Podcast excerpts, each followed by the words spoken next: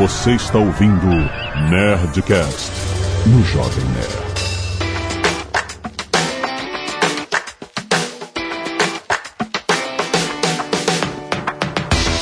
Landa, landa, landa, nerds! Aqui é Alexandre Antônio do Jovem Nerd e o dólar está uma maravilha. Compre! Aqui é Vinícius Fuzikawa e não há nada errado com quem não gosta de política. Simplesmente eles vão ser governados por aqueles que gostam. Pedro Paulo Silveira, economista-chefe da Nova Futura, agora na época das eleições, tentando interpretar consequências dessas para os investimentos. Aqui é a Zagal, tô vendendo dólar. É, exatamente, essa é a hora. o senhor K deve estar comprando nessa hora.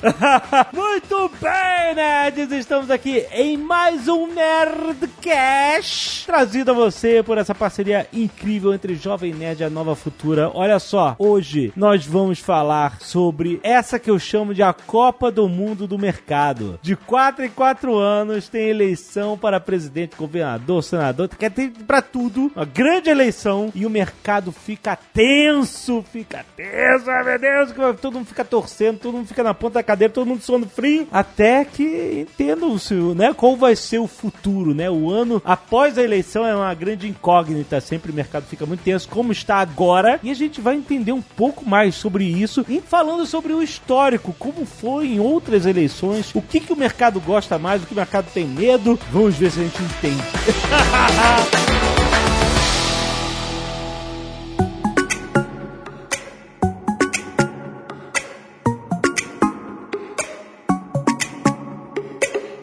quero saber o seguinte, por que que todo ano de eleição presidencial o dólar fica maluco assim?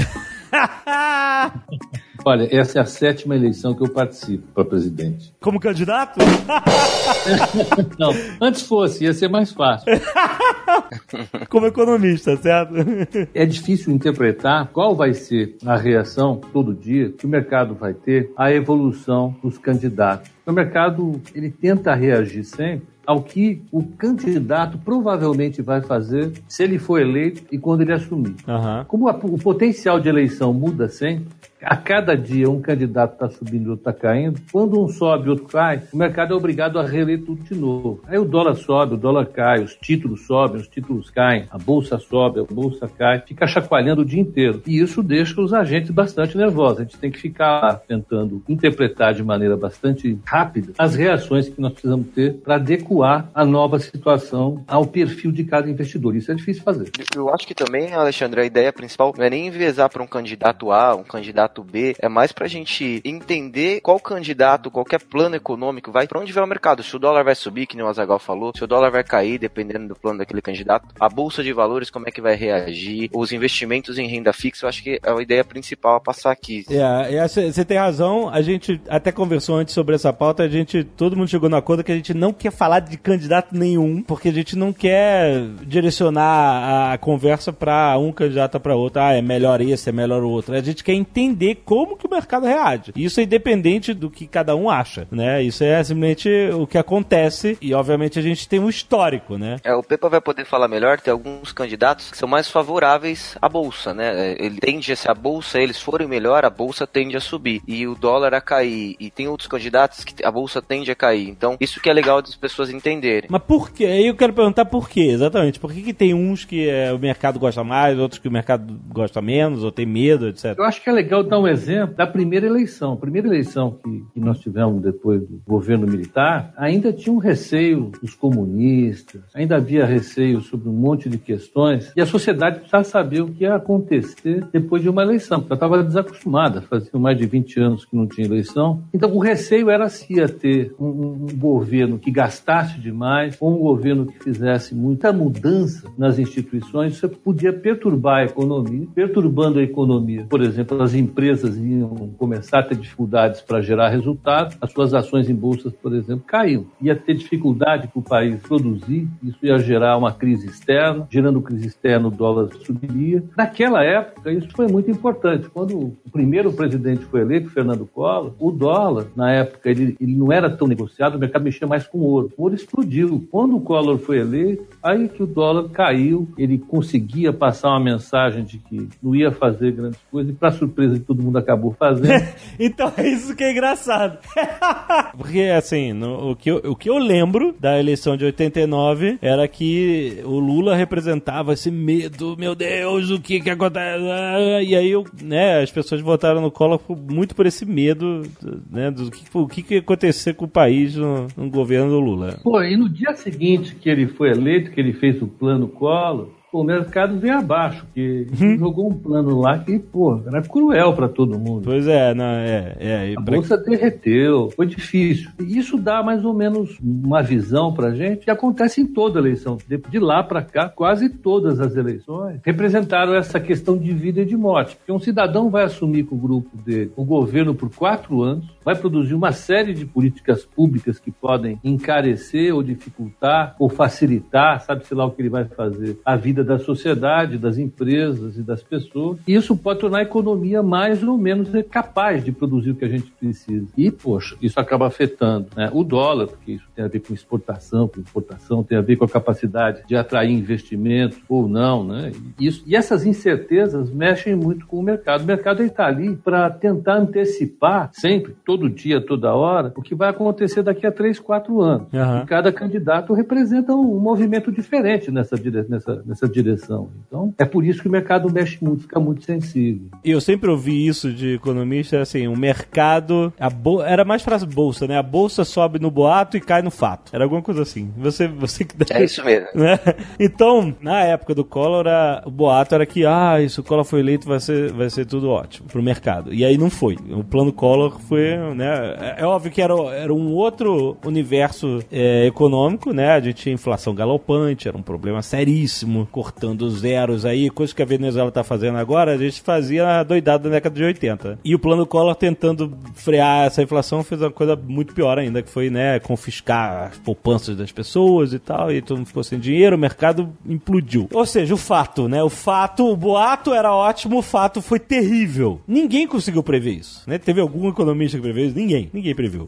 Na realidade, teve alguns que, que participaram e, talvez conversaram com alguém. Al- Alguns agentes prefiram isso e se defenderam bem. Aham. Não foi a regra. A sociedade como um todo se surpreendeu. Algo assim aconteceu de novo nas eleições seguintes ou não? De você, ah, o mercado prevê tanta ou pro bem ou pro mal e aí quando aconteceu, ah, não, foi tudo bem ou foi tudo mal. Eu acho que até aprendendo as lições dos outros planos econômicos, a partir do Fernando Henrique, Fernando Henrique Cardoso, os governos já assumiram, tendo falado bastante sobre o que iam fazer. Aham. O Fernando Henrique ele, ele antecipou bastante o plano econômico do governo dele. Ele começou a fazer mais de um ano e meio antes. Ele fez o plano FHC1 e FHC2 no governo Itamar. A equipe econômica dele ficou lá quando ele saiu para ser candidato. Quando ele assumiu, o plano econômico dele já era bastante conhecido. Então isso não causou nenhum transtorno. Aham. Mesmo Lula, quando ele, ele, ele foi eleito, ele anunciou antes, né, naquela carta aos brasileiros, que ele ia manter o compromisso com as instituições, ia pagar a dívida, não ia mexer em contrato. Isso tranquilizou bastante o mercado. E quando ele assumiu, ele assumiu com uma equipe econômica super ortodoxa e tal. E ele acabou surpreendendo até positivamente o mercado. Uhum. No sentido de produzir muita surpresa, a gente não teve a partir de então, a partir do Fernando Henrique.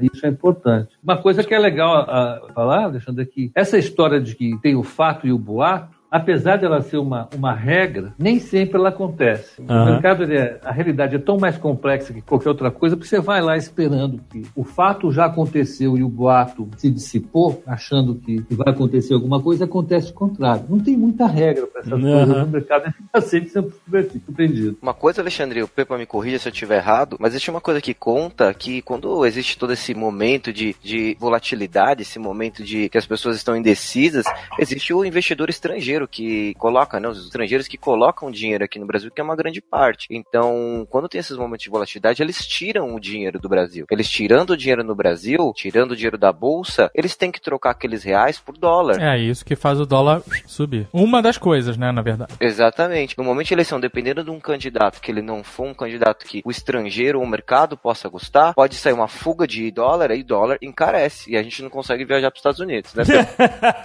É, eu acho que nem, nem a- não deve nem ser colocado como o estrangeiro, porque na verdade é o investidor, seja ele de onde for, né?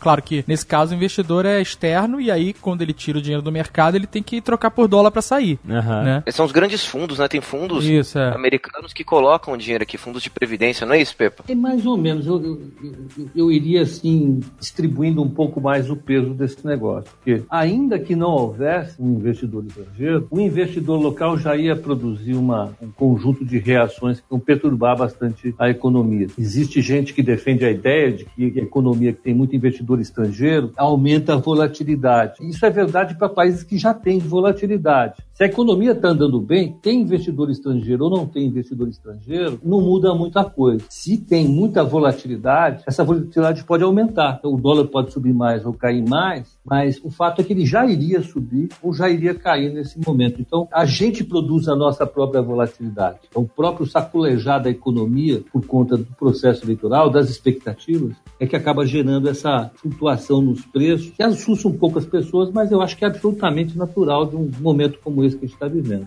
Não, já que a gente está falando de dólar, quero aprofundar um pouco a questão e também trazer um pouco à tona coisas que para vocês são dia a dia, mas que para um leigo ainda é uma, sabe, ainda são mistérios e a gente tem essa série justamente para desvendar esse mistério, desmitificar essas informações que às vezes são difíceis de entender. Uma delas é, talvez o curioso que fique de olho no dólar e na bolsa e tal, repara que não é sempre, mas normalmente quando a bolsa cai, o dólar está subindo. Quando a bolsa sobe, o dólar está caindo. Essa relação relação dos dois se dá justamente por causa dessa entrada e saída de mercado de investimentos estrangeiros ou não? Qual é a relação da bolsa cair, dólar subir e vice-versa? Pode ser por causa dessa entrada e saída, como eu falei, complementando o que o Vini falou. Mas é fundamentalmente porque as duas coisas a bolsa cair e o dólar subir acontecem pelo mesmo motivo. Uhum. Que tem a ver com o aumento da percepção de risco ou de quão arriscado é um ativo brasileiro. Uma ação brasileira ou a moeda brasileira, na hora que o Brasil parece ficar mais arriscado,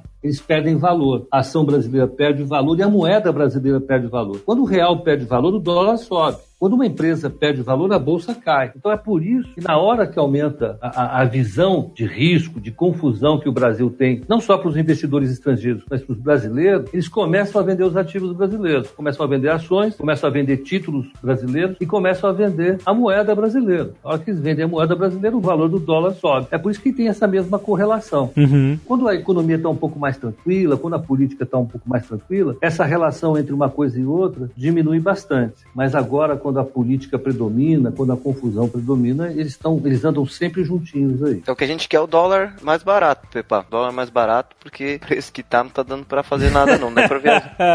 Agora, você imagina para um cara que vende é lá para fora, um cara que vende soja, vende milho, é uma hora que o dólar sobe assim, ele tá, o pessoal do interior tá feliz, porque o dólar alto significa que quem mexe com o agronegócio tá vendendo mais, tá ganhando mais. Tem ganhador, tem perdedor. Isso é uma coisa legal que o Pepa falou, Alexandre, que ele, como economista, a equipe dele de análise, eles olham na bolsa, tem empresas que se favorecem da alta do dólar. Sim, claro. Que ela vende. Tem empresas que se favorecem de uma série de fatores. Então, dá para você eles olharem. Por isso que é bom você ter um economista seguindo e você seguir aquela economista, porque ele vai achar, nesses, até nesses momentos de incertezas, de alta do dólar, de queda da bolsa, tem empresas se valorizando muito. Então, mas é, aí eu te pergunto, que normalmente quando a gente fala de dólar alto, a gente tá falando é, é sempre com um viés negativo, porque o dólar vai afetar preço de combustível e de todas as importações, e insumos e, ma ma e matéria-prima para mil coisas que são fabricadas, é, tudo, né? Então, normalmente, o dólar alto significa que o mercado está sendo inflacionado pela fonte dos materiais que dependem, são indexados do dólar, dependem do dólar. Mas assim, o peso, e aí você sabe que quem está exportando está ganhando mais, porque, né,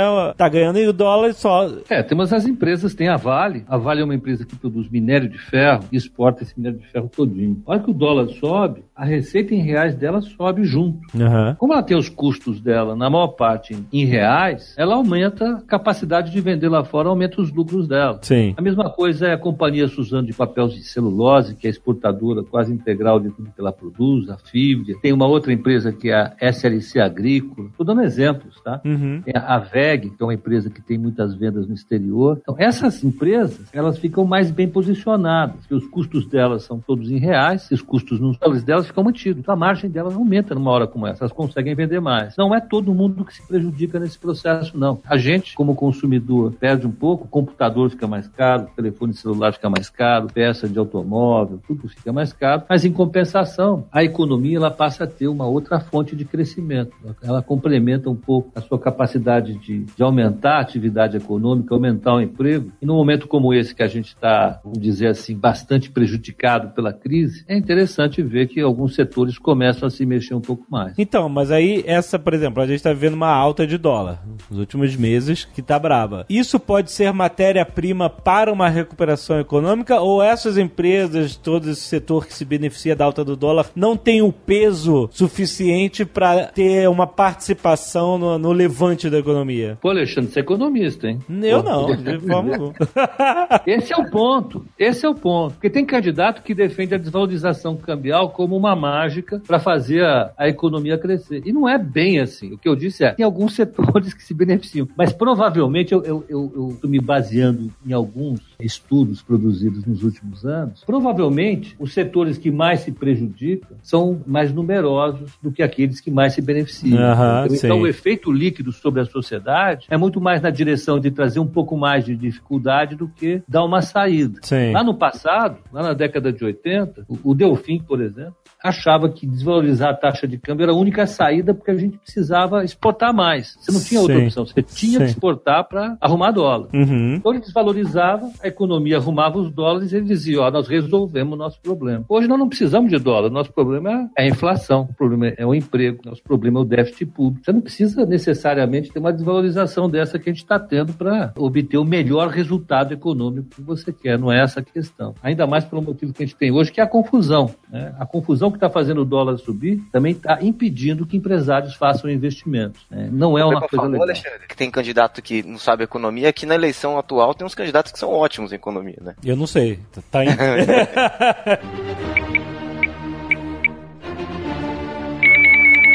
a China fez um tempo atrás um movimento de desvalorizar a própria moeda, certo? Seria algo nesse sentido, justamente para que ela se beneficiasse mais das exportações dela? Também, viu? Já foi mais forte, Alexandre. Para minha geração, eu tô com 50 e poucos, sou um jovem senhor. Até a minha geração, a gente viveu um mundo em que os países como o Brasil, países emergentes, viviam pendurados no Fundo Monetário Internacional porque não tinham reserva, eles tinham dívida externa. Sim. Depois do, do Fernando Henrique, Henrique, mais particularmente depois do Lula, essa situação mudou para todos os emergentes. Hoje, os países emergentes têm reservas internacionais gigantescas, que os Estados Unidos produziram uma liquidez enorme. Essa liquidez enorme tinha a ver também com o déficit externo ter. Esses países produziram saldos gigantescos, ficaram com reservas. Nossas reservas hoje são 390 bilhões de dólares, 170, um volume gigantesco você não precisaria ter essa obsessão, essa dependência de obter saldos externos que a gente teve até os anos 2000, por ali. Então, era outra a, a questão para essa estratégia de manter o dólar desvalorizado. Se você for olhar os jornais, os artigos acadêmicos,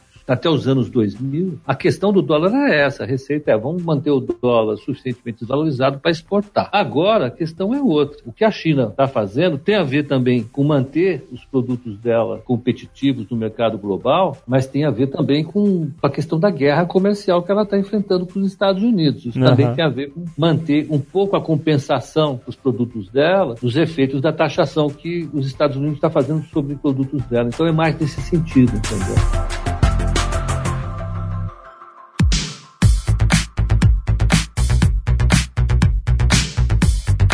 Tem alguns candidatos hoje que eles são favoráveis à privatização, que são favoráveis a, a um certo ponto, diminuir os custos, enxugar os custos. Outros candidatos são a favor de planos sociais. O que, que o mercado enxerga com relação a isso? O que, que é mais favorável para a Bolsa ou para juros? Seria uma pergunta? Eu acho que seria, né? Eu acho que uh, a configuração das políticas econômicas de um governo, o que, que ele vai fazer, se ele vai privatizar, se ele vai regular, se ele vai contratar mais gente, se ele vai se endividar, tudo isso afeta a forma como ele vai pesar sobre a sociedade. Ele pode ter que se financiar emitindo moeda, ele pode ter que se financiar emitindo título, Isso afeta tudo. Por isso que o mercado fica bastante ansioso com as propostas econômicas. A política econômica afeta, para o bem e para o mal, o andamento da economia. Então, tem candidatos que falam, em, propõem algum tipo de intervenção que claramente pode ser prejudicial para algum setor. Tem outros candidatos que propõem alguma coisa que pode ser benéfico para outros setores. Por exemplo, você privatizar alguma coisa pode ser positivo para todo um segmento da economia. Então, todo mundo na expectativa de, por exemplo, privatizar o setor o que resta do setor elétrico, privatizar uma parte da Petrobras. Isso pode produzir algum tipo de dinâmica em alguns setores e o mercado já começa a antecipar isso, começa a ver, ó, o investimento ali no setor de infraestrutura vai aumentar, isso vai aumentar a demanda por trabalho, isso vai aumentar os salários, o crédito vai ficar mais importante a partir disso, e começa a se antecipar. Então, tudo que é política econômica afeta a economia, afeta o mercado. Aí eu te pergunto, esse é o resultado de uma análise racional do mercado, não uma análise ideológica, certo? É, tipo assim, ele tá pensando, ah, porque se privatiza. Não é que assim, ah, eu quero que privatize. Ele tá pensando, se privatizar parte da Petrobras, então esse setor aqui vai ser beneficiado por causa disso, por causa daquilo, isso aqui. E essa é a análise que o mercado faz, é isso? Necessariamente é essa. Não, ninguém tá ali para tentar salvar o país. Eu vou colocar isso de maneira bastante. Excelente colocação. Ninguém tá ali para salvar o país. É, mesmo porque muitas pessoas que querem salvar o país não estão necessariamente salvando o país, estão tentando destruir. O que as hum. pessoas estão fazendo ali é estudando uma forma de reagir ao que as pessoas uh -huh. que tentam salvar o país vão fazer. Uh -huh. Esse é o plano, porque não tem muito o que fazer. Se o cara assume a presidência, o que, que você num, num banco pode fazer? Quem vai fazer é ele. Você tem que ficar ali pensando, tentando antecipar a ação dele, para a partir disso equacionar os seus ativos ali, os seus investimentos, algum tipo de, de direção para os seus clientes, defender a posição dos seus clientes, é a questão mais importante. O mercado ele não é um militante, ele é um agente passivo dessa história, ele está ali para reagir. Né, e não para agir. Tem muita gente que não entende assim, né? Tem muita gente que entende que o mercado ele é uma coisa autônoma, ele faz, ele acontece. Não é bem assim. O mercado ele reage, ele está ali para reagir à política econômica. Ele tem um papel social que é importante de alocar a poupança e o investimento na sociedade, fazer o mercado de capitais funcionar, para arrumar investimento para as empresas, poupança que direciona para as empresas, uhum. financiar o setor público, guardar a poupança do setor privado. Tem um monte de coisa que ele precisa fazer. Essa é a função dele. Uma coisa que é legal, né, Pepa, é que o pessoal fala o mercado, o mercado. Mas quem é o mercado, né? É, existem pessoas que falam que o mercado gosta mais deste candidato, é, o mercado gosta o mais mercado, daquele. O Walter. É, quem é o Walter? até hoje não me apresentaram. Olha, o mercado, o mercado ele foi criado em lei lá nos anos 60. Ele tem empresas que são os bancos, os bancos bancos múltiplos, bancos comerciais, bancos de investimento. Você tem a Caixa Econômica Federal, tem as corretoras e as distribuidoras. Esse é o mercado. Ele, ele recebe a aplicação do, dos seus clientes. Esses clientes podem estar debaixo de fundos. Esses fundos são geridos por empresas de gestão de recursos. São as assets que a gente vê por aí. Então é isso o mercado. Nada mais, nada menos do que algumas empresas e, e muitas pessoas físicas que se aglomeram embaixo dessas empresas. Isso é o mercado. Ele tem um jeito de agir que é mais ou menos padronizado no mundo todo, que é meio óbvio. Se um, mais uma vez, se um indivíduo que ganha a presidência para fazer o bem do país adota uma determinada política, e essa política afeta o valor dos ativos que o mercado administra, o mercado vai reagir de uma maneira igual aqui no Brasil, na Argentina, na Inglaterra ou nos Estados Unidos. Né? Então, uhum. o mercado, entre aspas, é essa coisa, são essas empresas com ativos. Então, quem abrir a conta aqui através do Jovem Nerd na Nova Futura investir, ele pode falar, eu sou o mercado também, né? É, pode, né? Pode, com certeza. Pode e deve. Aliás, deve. Mas aí deixa eu te perguntar, quem é que tem mais peso? A gente descreveu o mercado como um conjunto conjunto de um monte de, de coisas, de bancos, de fundos e de pessoas físicas jurídicas que participam, né, através de corretores, etc. Mas existe alguém que pesa mais do que o outro? Um conjunto, sabe, são os bancos. Os bancos, quando o banco quer fazer um negócio, todo mundo meio que vai atrás. Ou são os fundos. Olha, o, o Alexandre, o, o sistema financeiro no mundo hoje ele é bastante concentrado tirando os Estados Unidos e, e, e, Inglaterra, que são uma exceção, na maior parte do mundo é mais ou menos como aqui no Brasil. Hoje aqui no Brasil, sete bancos têm 97% dos depósitos a prazo, 94% das carteiras de crédito. Uhum. Não dá para dizer que os bancos são assim os pesos pesados desse negócio. É que, de fato, tem na mão ali a caneta que pode decidir se o dólar vai subir ou vai cair. Uhum. São eles, não tenha dúvida nenhuma. Mas eu quero crer que a gente lá também tem o nosso papel, né? Não vou dizer que não tem, que a gente briga bastante também. Uhum. não, mas olha, o peso pesado mesmo são os bancos. Aqui na Europa e quase todos os países é assim, América Latina, é, os bancos hoje têm um peso maior. O que não quer dizer que o mercado seja uma coisa homogênea, que ele pense da mesma maneira e haja da mesma maneira. Certo. Às vezes ele pode assumir posturas caóticas né, irracionais, como na crise que a gente viu lá em 2008, 2009. Ali não teve muita racionalidade nos principais momentos. Precisou entrar os bancos centrais na parada para tentar dar um pouco de, de racionalidade. É, nem sempre esse equilíbrio fica mantendo um padrão bem comportado, racional, como a gente estava sugerindo alguns minutos atrás. Tem momentos em que o mercado perde as estribeiras. Então, quando isso acontece, eu já vi, eu sou leigo, mas já vi muita notícia assim, ah, o Banco Central começou a comprar ou vender dólar para tentar segurar o câmbio. Em grandes quantidades e tal. Hoje ele fez isso. Hoje, hoje fez, o Banco hoje? Central agiu no dia dessa gravação. Dia gravação. Um bi meio. Que... Hoje o dólar bateu 4,20. Isso. Oxa! Não sabia que chegou nesse ponto. Chegou, Sério? Mas recuou, oh. recuou um pouco. Isso comercial. Para comprar Sim. dólar físico para viajar é mais caro ainda. É mais caro é. ainda, é. O BC entrou porque ele precisava atenuar um pouco o movimento mais nervoso do mercado. O mercado entrou numa trajetória ali. Frenesi, né? Ele não se resolve sozinho. A, a, lei da oferta e da demanda ali no, no dia não ia resolver a parada. Aí o Banco Central entra para dar um pouco de tranquilidade para a turma. Ele vende um volume de contratos derivativos ali e o mercado se acalma. Como acalmou? Ele bateu 4,20, fechou ali em 4,14, 4,15. Tranquilidade. E dá essa acalmada ao longo do tempo que você entra. Uma tranquilidade, olha, tem um 4,14, tá ótimo. Exatamente. Você põe o bode na depois você tira. Né? Exato. Né? Aí, aí, você começa a achar, exatamente, tudo ótimo. em maio, a gente estava no Rio, o Vini estava lá, a gente estava lá, a gente, a gente, fez uma, um evento no Rio e aí a gente começou a levantar a hipótese do dólar bater 13,90. Poxa, teve gente que quase saiu da sala achando que estava sendo terrorista lá. que saudade do 3,90. Pois é. Antes fosse 3,90, agora já é 4,20, daqui a pouco é 4,50. Quando for ao ar esse programa, a gente não sabe como é. Deus sabe como é que vai estar esse dólar. 5,20 tá barato. É, exato. O senhor K, nosso grande amigo economista que só compra na alta e vende na baixa, ele falou: olha, 4 reais não tem mais graça, eu quero 5 reais, porque é novidade. 4 reais a gente já, já conhece. eu quero novidade, quero 5. Olha, se você corrigir o dólar pela inflação, vocês sabem quanto bateu o dólar nas eleições de 2001, é. 2002, né? Ele bateu 7 reais. Não lembro. É. Sério? Corrigido pela inflação de hoje, é isso, né? É, você joga a inflação, você corrige, o dólar teria batido o equivalente a 7 reais hoje. Em 2002 foi a eleição do Lula, né? Então era o medo do Lula, é isso? Exatamente. Caraca, pré-eleição é isso, né? Exato. A gente vai vendo os valores assim, absolutos, e, às vezes eles não dizem tudo que eles podem nos dizer, mas até que não subiu tanto, né? Ele poderia poderia ter subido mais. Né? Se subir a 5 reais não vai ser. Não vai, é, não vai ser novidade. É verdade.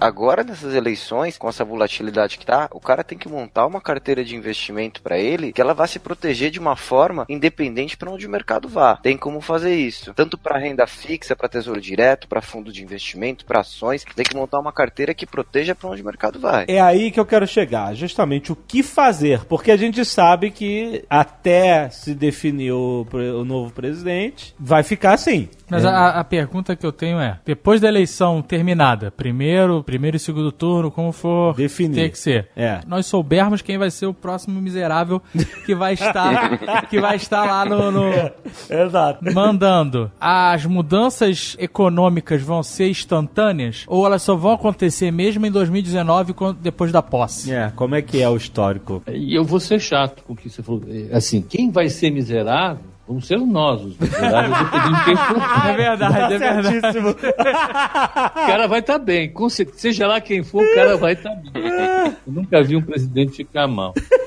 É, o Saddam, talvez. Vai, de, assim, vai depender de quem for eleito, mas a rigor, o presidente, a gente sabe disso, ele concentra o poder de fogo dele nos primeiros meses do mandato. Então, é provável que o presidente eleito vá querer, ou a presidente eleita, vá querer concentrar nos primeiros seis meses uma reação para a economia. A economia está com muito desemprego, o investimento está parado, o setor público está parado, tem um monte de coisa para fazer. Eu acho que não seria difícil imaginar uma reação positiva da economia no primeiro semestre, porque a economia já caiu muito. Então, melhorar um pouco, não precisa ser muito artista para fazer isso, não. Agora, se tiver uma concentração forte, né, se tiver apoio do Congresso, se tiver uma boa equipe formada, nos primeiros três meses, já, o próximo governo já vai fazer bastante coisa. Já vai conseguir colocar a máquina andando um pouco mais do que está hoje, porque hoje já está bem parado justamente isso é uma coisa que fica meio parada, são os próprios investimentos do governo no, no ano de eleição, certo? Porque. Principalmente, tá tudo parado, você olha por aí. Então isso sempre ajuda a, a piorar a economia no ano de eleição, justamente por causa da máquina ter que parar e se reconfigurar, etc, esse tipo de coisa? Nas últimas eleições, por causa da lei de responsabilidade fiscal, com certeza. Até uhum. a lei de responsabilidade fiscal, o pessoal metia uh, o pé no acelerador e ia gastando e deixava para o outro pagar a conta. Exato, né? Isso era um problemaço, né? É, você fazia um esforço danado para melhorar a sensação de bem-estar da população do município, do estado, do, do país, ganhava as eleições, se desse tudo certo, e a conta ia ser paga no outro mandato. Agora já não dá mais para você fazer isso. Você uhum. tem todo um conjunto de regras que trava muito bem o gasto público nesse último ano. Então você olha aí os, os gastos do, dos estados, está todo mundo parado. O pessoal está fazendo o que dá para fazer. O Rio de Janeiro nem isso. É. o Rio de Janeiro está andando para trás. É. Essa turma está quebrada, tá? Sem grana para absolutamente nada ali. Né? Então a, é, é, a situação é ainda mais dramática. Não tem a ver só com a eleição, não tem a ver com a crise econômica e com a quebra mesmo do orçamento. Não tem de onde tirar dinheiro. Minas Gerais, né? São Paulo é o único que está melhor. Isso na instância federal. O Brasil tá quebrado. A gente não tem de onde tirar dinheiro. Essa que é a minha dúvida. Porque assim, se o país está quebrado, se está com déficit de cento e...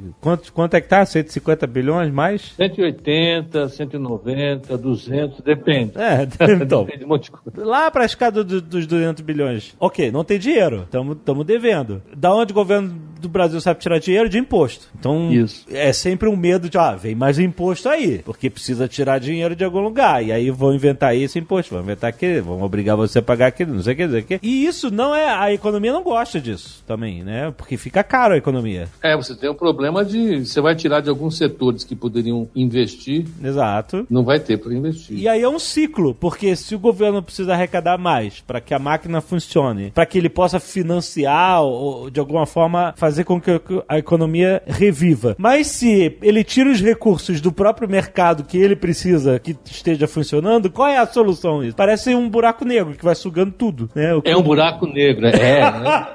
Você vê, economia não é uma coisa fácil. Eu não estou tentando colocar a ciência que eu admiro no pedestal, não, mas não é coisa fácil. Não, não, não é mesmo. A expectativa, é, e por isso que é importante o plano do próximo governo, é por isso que a gente quebra a cabeça com isso, é, a expectativa é que o setor privado, que não está endividado, consiga fazer isso. Hum. Nessa recessão toda que a gente viu, foram oito trimestres de queda do PIB. As empresas perderam muito vendas, então o que elas fizeram? Elas foram cortando gastos, foram vendendo ativo, foram reduzindo ao máximo possível seus investimentos e reduziram o endividamento. Hoje elas estão no nível de endividamento muito baixo. Uhum. Então, se o setor privado começar o ano que vem disposto a investir, é o setor privado que vai tirar a economia desse marasmo que ela está. Mas vai depender empresas... do candidato também, ela querer começar a investir, né? Exatamente. Então, por isso que eu estou falando. Se for um candidato que não vai, vai mostrar um mundo um pouco mais sombrio, mais ameaçador para o empresário, o empresário não vai meter a mão no bolso para fazer um investimento, porque esse investimento pode dar errado. Uhum. Ele não vai ter essa intenção de gastar. Então, eu estou partindo do pressuposto que entrando um candidato que seja capaz de fazer alguma coisa mais aceitável, mais palatável, que ganha confiança no setor privado, o setor privado começa a investir, é por aí que a economia vai andar. O setor privado puxa a economia, não precisa ser o setor público, entendeu? É por aí. Agora, se vai dar certo ou não, precisa combinar com os russos lá, como disse o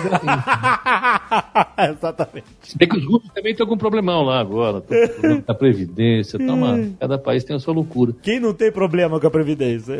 Mas esse é o ponto. Então, como o governo vai estar, o setor público vai estar todinho amarrado pelo déficit, não tem outra opção. Vai ter que ter Aham. programa de privatização, vai ter que ter reforma da Previdência. Essa é a agenda que precisa ter, ou alguma coisa parecida para mostrar uma saída para o país, porque a situação realmente está crítica. O que você falou, 200 bilhões de reais, não é 200, mas que seja 180, o que, que a gente precisa fazer para gerar um, um saldo no caixa do governo para pagar esse déficit eh, daqui para frente? O crescimento econômico. Você mencionou reservas no exterior agora. Qual é a relação disso com o déficit? Isso não poderia estar ajudando a gente a, a saldar isso? Hum, Não, porque são duas coisas diferentes, porque as reservas estão lá com o Banco Central, né? Uhum. Essa diferença entre o que é arrecadado e o que é gasto é o caixa do, do tesouro. Isso, isso. Mas ele não tem como usar esse. Ele vai ter que usar um, um patrimônio que ele tem, vamos chamar assim, um estoque que ele tem, que é essa reserva gigantesca, para cobrir o buraco dele todo dia. É como se você pegasse a sua poupança para cobrir o seu excesso de gasto Aham. todo mês. A tua poupança acaba e você vai continuar gastando demais. Continua gastando demais, entendi, exatamente. A questão é essa, pô. Precisa parar de gastar demais. A hora que para de gastar demais, você começa a exigir menos da sociedade no sentido de gerar saldos para cobrir o déficit público, a sociedade começa a ter condições de investir em coisa que gera emprego, em coisa que vai fazer a economia andar. Esse é o ponto. Né? O déficit público chegou num ponto em que ele trava a economia de maneira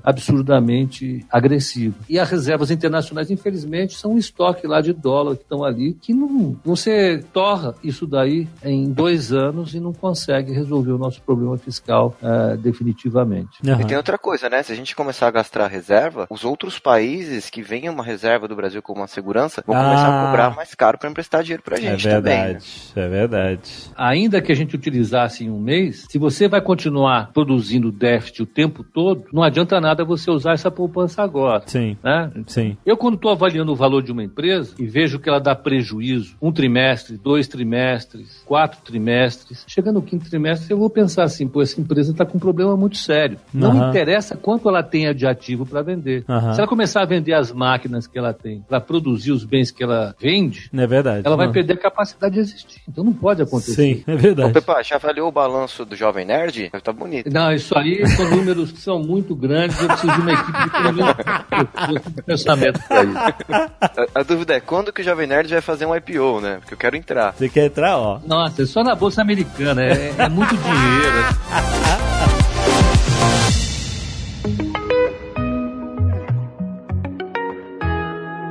Vamos pra parte prática. Vamos. Quem está investindo agora? Quem quer investir? Esse é o momento de, principalmente quem é novo. Muita gente está ouvindo a gente, tá, tá começando a investir agora, tá começando a entender, é, a, ter, a fazer a sua educação financeira agora. Esse momento agora dá medo, pra, principalmente para quem é mais leigo. E todo mundo sabe que, ó, quem tem grana para investir durante uma crise vai se dar bem porque vai comprar tudo barato, né? Exatamente. Exatamente. Essa que é a minha dúvida, né? É, Vai acabar tirando meu emprego, estou preocupado.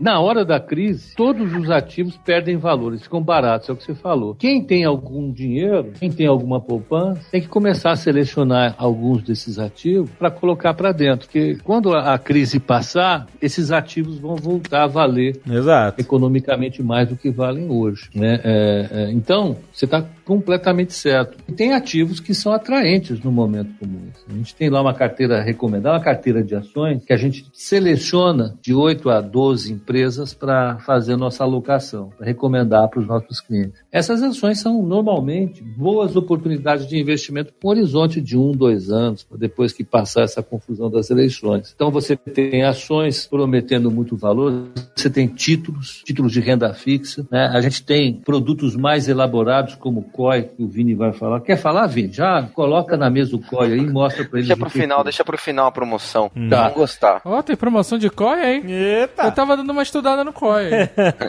Vão Esse é saber. um, é um- é um lance legal, porque se tudo der errado, ou seja, se entrar um candidato que não vai conseguir convencer o setor privado a investir, a economia continuar dando problema, o déficit público começar a se expandir, os ativos vão continuar caindo. Então, nem sempre seria uma melhor opção. O COI ele pode ser montado em cima de empresas lá de fora, né? eles não correm o risco aqui de dentro, né? eles têm tem alguns tipos de trava que permitem garantir o valor principal, você não perde dinheiro. Então tem muitos ativos. Agora, eu acho que o que é importante no momento desse é que a maior parte da sociedade é, é composta de gente que não trabalha no mercado. Sim. O mercado tem profissionais que analisam o tempo todo tudo que a gente está conversando e tentam selecionar a partir disso algumas oportunidades. Então a gente sugere investimentos, entendeu? Então, para quem está trabalhando no seu campo de atividade e está sobrando algum dinheiro para investir, essa é a hora de se aconselhar sobre o que fazer com esse dinheiro. O que fazer com isso? Liga para a corretora. Eu acho que corretora hoje é um dos setores mais capacitados para atender pessoa física. Você não vai falar com uma máquina, você vai falar com pessoas, pessoas que vão ouvir o que você tem para dizer como meta para o seu investimento, qual é o seu perfil de risco. A gente vai fazer uma análise disso daí e vai sugerir um investimento que seja adequado para esse momento. Porque não adianta eu dizer para você o que vai acontecer agora, que daqui a duas semanas a economia pode mudar, daqui a três semanas a economia pode mudar. Essa relação de aconselhamento para o investimento é muito dinâmica e por isso essa proximidade com um analista, com um consultor, com um assessor é muito importante importante. Né? E por isso que a gente sugere essa presença constante junto a uma corretora. Não é uma carência afetiva, não, não tem nada a ver com isso. É que a gente precisa estar junto para dizer: olha, essa semana surgiu uma oportunidade aqui, vamos estudar isso junto, que é aqui que a gente vai fazer algumas apostas. A gente olha o que já está apostado e fala: ó, essa alocação que a gente fez duas semanas atrás se mostrou errada, vamos sair disso, vamos colocar em outro lugar. Uhum. Porque o cenário vai mudando muito. Não é todo dia que o mesmo candidato, a gente conversou isso lá, lá atrás, não é todo dia que o mesmo candidato está na frente. O candidato está na frente um dia cai, o outro sobe. Isso vai mudando a composição do melhor, da melhor carteira de investimento que a gente pode fazer e a gente realoca isso o tempo todo de forma bastante dinâmica. Hoje, quando o pessoal vai investir no Tesouro Direto, ela investe no Tesouro Direto a 6,5% ao ano. O cara recebe 6,5% ao ano. Dependendo do candidato, o valor da taxa de juros ela pode subir, a expectativa dela para 12, para 13, para 14, estou chutando lá em cima. Então, o cara ganharia mais investindo no Tesouro Direto. Em contrapartida, dependendo do candidato, a taxa Selic ela pode cair. Então, o cara ganharia menos no Tesouro Direto. Dependendo do candidato, a bolsa pode ir para, eu estava conversando com o Pepa, dependendo do candidato, a bolsa pode ir para 80, 85 mil pontos. Dependendo do candidato, a bolsa pode cair de novo para 40, 50 mil pontos. Hoje ela tá em que patamar? Ou 76 mil pontos. 76, né? É, ela está oscilando entre 75 e 80 mil pontos. Aham. Por isso que é tão importante eleições nesse momento. Porque os candidatos, cada vez que sai uma pesquisa eleitoral, a bolsa mexe, o- a expectativa de investimentos mexe. Então, eu falo por mim, o que, que eu faço? Eu compro um pouquinho de diversifico meus investimentos. Para não estar tudo num lugar só e correr um risco, por exemplo, de eu tiver pegar um investimento de renda fixa e um tesouro direto, e eu pegar e, e sofrer com essas oscilações. Então, eu vou dar uma diversificada. É bastante interessante. Se você pegar o dólar, dependendo dos candidatos que estão na frente, o dólar pode estar, por exemplo, entre 4,20 e 4,50. Se esses candidatos mudam, o intervalo mais provável que o dólar vai ficar é entre 3,70 e 3,90.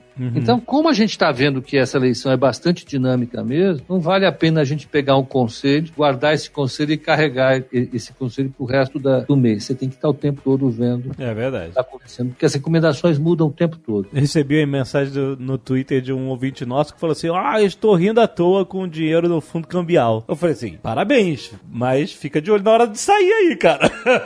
Porque agora você tá rindo, né? O senhor K vai comprar tudo de opções, vai esperar a eleição. Vai, vai, Depois, exato. No outro dia, ele vai estar na, na Avenida Paulista, sem camisa, gritando o quê? Não arrependo de nada. Exatamente. Vai- Não dá pra fazer isso, né? Seria É. um risco muito alto. Sim, claro, com certeza, né? É, o cara que botou dinheiro em, em mercado cambial, ele tá perto da hora de sair. Eu já estaria assim. Não, ainda não dá, ainda dá pra segurar um pouco mais. Até a eleição dá pra segurar.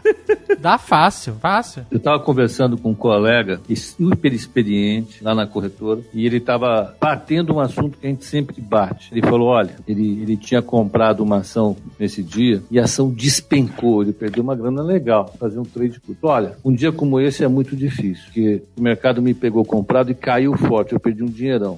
E eu insisti em operar, porque eu sabia que eu não devia operar porque o dia era difícil. Porque se eu fosse comprar, a primeira subidinha que desse eu ia vender. Então eu vou ganhar muito pouco e vou perder um dinheirão, né? Porque por mais que o mercado subisse, como na questão do fundo cambial, você vende na hora. Subiu. É, você fica, ah, meu Deus, é, é, sai. 10%, aí por quanto tempo demora para eu ganhar 10% no CDB? Eu já vendo logo o fundo cambial. Aí você vai ver o fundo cambial ele subiu 40%. É. Então é assim que funciona o investimento. Você precisa estar junto com alguém que mantenha a racionalidade ali para te aconselhar. Fala, calma, segura mais um pouco. O fundo cambial não é hora de sair ainda. Espera que pode subir. Esse, esse dólar pode ir para 4,50. Segura um pouco. Ai, ai, Ou então, ai, pelo contrário, dizer, sai dele, vai ter outro candidato aí, esse dólar vai cair, faça outro, outra coisa, a gente pode te aconselhar com isso. É essa a importância de estar com, com mais gente ao lado te orientando, porque você não fica tão emocional, né? Você Exato. fica usando o modelo mais racional. A gente, devido a essa volatilidade, a gente conversou com algumas mesas e aí a gente falou um pouquinho do COI, né? O COI, ele é um produto que você é um certificado de operação estruturada que é investimento em renda fixa e renda variável ao mesmo tempo. Uhum. Então ele te protege o seu dinheiro, é, é montado por operadores, por mesas de operações. Esse COI que a gente trouxe para você, você vai seguir a ação de três empresas internacionais, que é a EA, Electronic Arts Games, a Harley Davidson e a Gap. Olha aí, mas jogou em toda. Caraca, é realmente uma cesta com vários ovos. setores muito diferentes. É para você jogar videogame e andar de moto de moletom. Aham. Aí você pode. Vai seguir as ações dessa empresa, é um investimento que ele tem dois anos. Ele tem dois anos, vai ficar dois anos nele, só que de seis em seis meses ele tem uma verificação. Então, se no primeiro mês as três ações subirem, você já sai da operação, você ganha 6%. Se uma Aham. delas cair, você vai pro segundo semestre. Se no segundo semestre as três ações subirem, você ganha 12%. Se uma delas cair, você continua para o terceiro, pro terceiro semestre. Se no terceiro semestre as três subirem, você ganha 18%. Se uma delas cair, você vai pro quarto semestre. E no quarto semestre, que é o segundo ano, você ganha 24%. Então são 24% em dois anos. Se lá no final nenhuma das ações subirem simultaneamente nessas datas, você pega o valor que você aplicou, você não perde nada. É uma forma de você Caraca! seguir um capital, uma ação lá de fora, você ter uma proteção do valor que você investiu e ainda você ter um ganho superior à renda fixa. Então são 6% ao semestre. Então, somando todos os semestres, você tem um total de 24% em dois anos. Caso as três ações subam simultaneamente lá na última data de verificação. Se acontecer antes em um dos semestres, você leva o proporcional período. 6% no primeiro semestre, 12% no ano, 18% três semestres e 24% em dois anos. Mas ele fica sem liquidez durante esse período todo? Sem liquidez, Alexandre. Ele é um investimento para você segurar dois anos, não é um investimento para você pôr todo o seu dinheiro, todo o seu patrimônio. É, claro, com certeza. E o valor de aplicação dele que a gente conseguiu não é um valor alto, a gente conseguiu por mil reais. É difícil você ter um tipo de operação com valor Excelente. de aplicação de mil reais. Então, você, no- na pior das hipóteses, você sai no zero a zero. É isso. Você sai com seus mil reais. Sai com seus mil reais. Perde um pouquinho de inflação, é isso. E isso, é o custo de oportunidade, você perde a inflação. Olha aí, Azagal. Tô de olho. Tanto que ele, ele vai, a gente vai colocar ele lá pro Nerdcast mesmo. O link tá na descrição. Quem entrar já vai cair numa landing page explicando o produto com todos os vídeos. É só preencher o formulário que um, um dos nossos funcionários vai ligar pra você pra explicar direitinho. Caraca, que maneiro, hein? Excelente. Vamos pôr dinheiro, Ale. Mas tem, olha só, mas tem número limitado disso? Não, esse não. Eles vão ser 15 dias de captação. Então, contados a Ah, partir tá. da data de divulgação desse programa, a gente vai deixar captando ele duas semanas. Então, em duas semanas, dá tempo hábil, talvez a pessoa que não é cliente abrir a conta na corretora, Ô, mandar o rapaz. dinheiro e fazer a aplicação. Bonito, bonito. Bonito. Olha aí. então, se você não conhece, vá lá em novafutura.com.br. Vai conhecer. Essa é uma oportunidade de entrada, se você quiser. Você não precisa botar seu dinheiro todo em um tipo de investimento. Você pode diversificar. Vale a pena você conhecer, cara, que esse é um momento muito importante para você usar a sua educação financeira para aproveitar as oportunidades, rapaz. Crise é oportunidade, rapaz. Então, vai lá. Tem link aí no post para você ir direto para essa promoção do COI. Tem link direto no post pra ir direto pra promoção do COI. Muito bem. Gente, obrigado. Pedro Paulo, Vinícius, muito, muito obrigado. Vamos torcer para que 2019 seja justamente o ano em que a gente vai é, tomar mais fôlego, a economia vai, vai retomar, os empregos vão retornar, etc. E a nossa economia vai voltar a decolar. Por isso é bom a gente começar a investir agora. certo? E voltar direitinho, gente. Até mês que vem, galera!